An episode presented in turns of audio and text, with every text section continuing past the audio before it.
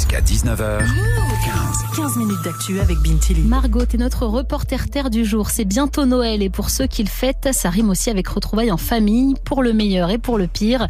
Avec l'actualité de ces derniers mois, les débats s'annoncent animés. T'as sorti ton micro-move pour savoir si Noël en famille, c'était pas un peu l'enfer. À Noël, il y a le traditionnel sapin, la bûche et pour beaucoup de jeunes qui le fêtent en famille, des débats parfois houleux, ce qui leur plaît plus ou moins. C'est bien de débattre, quoi. Il faut, il faut un peu de vie, sinon les gens se disent rien, puis on se fait chier. On sait pas se dire je t'aime, du coup on se dit je t'aime autrement. Des débats sur la politique. Euh... Waouh, mamie, tu supportes quand même le RN, c'est pas fou. Bon, c'est pas extraordinaire. Ça sert un peu à rien en fait. Surtout que ce sont des débats qui se répètent un peu, personne ne change d'avis. Euh, je vais faire la vaisselle pour éviter d'en de, parler, ça va être bien. Il y a certaines personnes qui sont un peu de gauche, c'est plus les enfants, et d'autres de droite, c'est plus les parents, donc ça va être un peu tendu. Ça part souvent en embrouille quoi. Il y a les cadeaux, donc ça va, ça, ça rattrape. Tu l'entends, la plupart d'entre eux le prennent avec euh, philosophie, ils en rigolent même, ce qui n'est pas le cas de Diego, un étudiant de 21 ans. Certains membres de sa famille ne fêteront pas Noël avec lui cette année à cause de débats qui sont allés trop loin pendant les réveillons de ces dernières années. Et mon parrain à l'époque avec qui c'était la guerre euh, pour des raisons purement euh, politiques. Euh, alors qu'on se serait jamais pris la tête outre repas de famille, mais à chaque fois qu'il y a un repas, il faut que ça vienne à un moment. Palestine, Israël, le gouvernement, l'immigration. J'ai toujours adoré Noël. C'est justement la famille, l'amour, voilà tout ça. Et c'est vrai que bah, c'est pas pendant le repas de famille en tout cas que je retrouve ça. Quoi. Ça, ça me rend vachement triste. Marie, elle, ne regrette pas d'avoir parfois gâché l'ambiance au Noël dernier. Ses arguments sur le féminisme ou l'immigration ont eu un impact.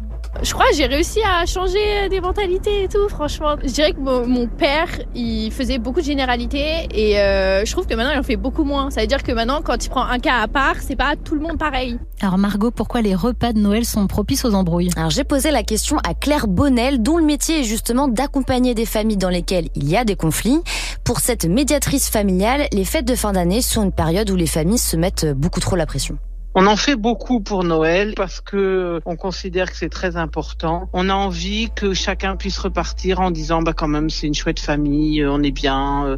Plus on veut vraiment que on soit unis, qu'on soit pareil, etc. Plus en fait les différences vont être difficiles à accepter. Quand il y a de la pression, il y a plus de risques de dérapage ou de moments euh, désagréables. Et le contexte actuel marqué par l'inflation, les guerres et le terrorisme n'arrange pas les choses comme la société est très insécurisante à plein de niveaux, ben on attend de la famille qu'elle sécurise, que ça soit un cocon douillet où il y a aucun souci, aucune vague, aucun désaccord, et ça c'est illusoire en fait, c'est pas possible. Alors Margot, comment on peut faire pour limiter les disputes avant la bûche? Bah, Par exemple, dans la famille de Jeanne, 19 ans, il y a une règle d'or à la table de Noël pas de foot, pas de religion et pas de politique. Voilà. C'est vraiment le, triptyque. Euh. On n'est pas là pour ça, on se voit tellement pas souvent, on n'a pas le temps. Quoi. Enfin, autant passer un bon moment. Et pour passer un bon moment, il faut aussi savoir lâcher prise, toujours selon la médiatrice familiale Claire Bonnel être le plus simple possible, c'est-à-dire accepter que ben, on n'est pas une famille idéale parce qu'il y en a pas. Hein. Franchement, moi j'en vois pas. Euh,